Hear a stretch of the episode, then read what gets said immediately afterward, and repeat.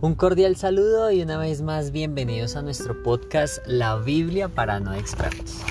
En esta ocasión vamos a estar estudiando el libro de Segunda de Tesalonicenses en su capítulo 1 del versículo 4 en adelante y dice, por eso nos sentimos orgullosos cuando hablamos de ustedes en las otras iglesias de Dios, porque aunque ustedes tienen dificultades y problemas, se mantienen firmes y siguen confiando en Dios.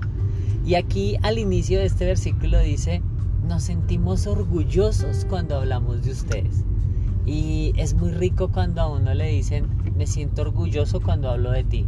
O cuando los papás le dicen a uno, me siento orgulloso cuando hablo de ti. Y hoy la primera invitación de este episodio es que si eres padre y no le has dicho a tus hijos de qué te sientes orgulloso, que sea el momento de hacerlo. Que sea el momento de hacerlo. Y si no eres padre, que sea el momento de decirle a tus padres o a cualquier otra persona de que te sientes orgulloso.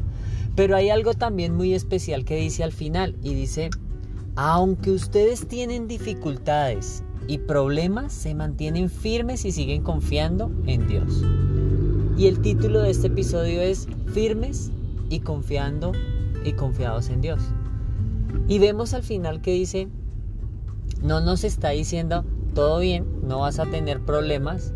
Eh, si me buscas no tendrás ningún problema. No, eso no le está diciendo. Está diciendo, aunque ustedes tengan problemas y dificultades, se mantienen firmes y siguen confiando en Dios. Entonces son dos claves que nos está dando allí Pablo y nos está diciendo, todo bien, van a tener problemas, van a tener dificultades, pero eso no importa, lo importante es que ustedes se mantengan firmes y que confíen en Dios. Entonces, eh, lo que nos enseña es que no importan los problemas, lo que importa es que tengamos esa confianza en Dios. Y también nos dice, van a tenerlos.